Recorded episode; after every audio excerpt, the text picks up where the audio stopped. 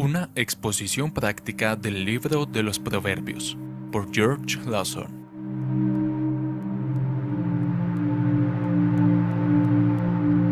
Capítulo 3, versículo 11. Hijo mío, no menosprecies la disciplina del Señor, ni te fatigues de su corrección. Esta exhortación, como muchas de las otras, nos habla como hijos, y es una ingratitud en los hijos de la sabiduría olvidarla, permitiendo que se borre de su memoria o que no produzca ninguna influencia práctica.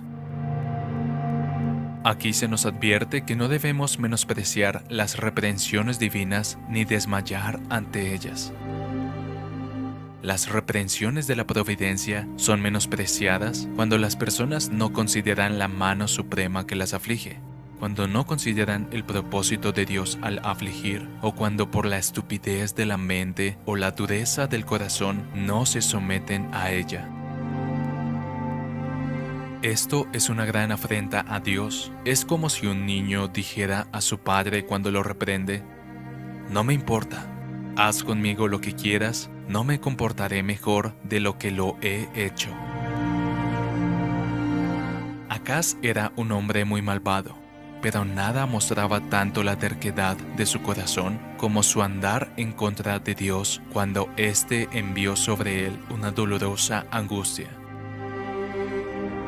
El pueblo de Dios puede caer en este pecado, durmiendo como Jonás en medio de la tormenta que Dios envía para dar testimonio de su desagrado hacia ellos.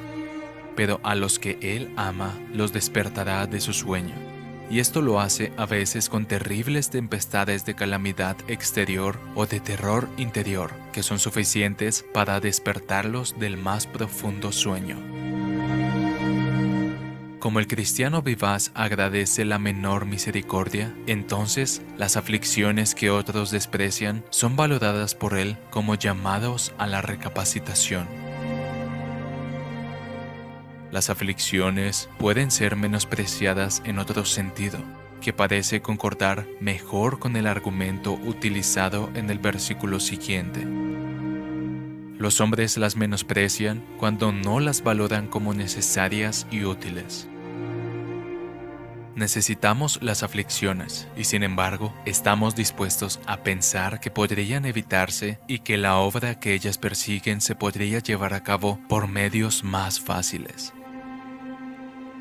Esta noción debe ser rechazada por nosotros con aborrecimiento, porque implica una mala reflexión sobre la sabiduría y el amor de nuestro Padre Celestial que no aflige voluntariamente ni contrista a los hijos de los hombres aunque ahora por una temporada, si es necesario, los aflige, pues las consecuencias beneficiosas son mucho más que suficientes para contrarrestar el dolor de la misma.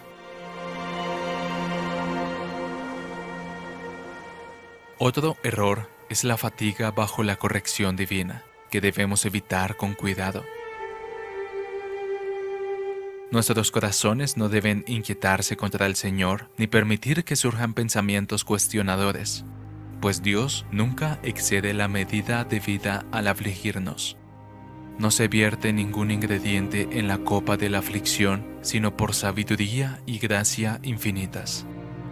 La vara de Jehová no reposará sobre los justos más tiempo del que sea necesario. La fatiga hará que el corazón se hunda como una piedra y producirá severas desconfianzas hacia la bondad divina. Descalificará la mente para saborear los consuelos de Dios y responder a los designios del Todopoderoso. Para evitar que nuestra mente desfallezca, consideremos quién es el que nos corrige. Es el Señor, y toda carne debe callar ante Él y recibir con reverencia y humildad las disciplinas que le plazcan. Es el Señor que haga con nosotros lo que bien le parezca. Él es excelente en juicio y grande en justicia, y no puede hacer mal a ninguna de sus criaturas. Pero es todavía más dulce considerar que es un Padre y que nos disciplina por amor, porque el Señor ama a quien reprende, como un Padre al Hijo en quien se deleita. Capítulo 3, versículo 12. Hijo mío, no menosprecies la disciplina del Señor, ni te fatigues de su corrección. Capítulo 3, versículo 11. Traducido por Canal Edificando de Grace James.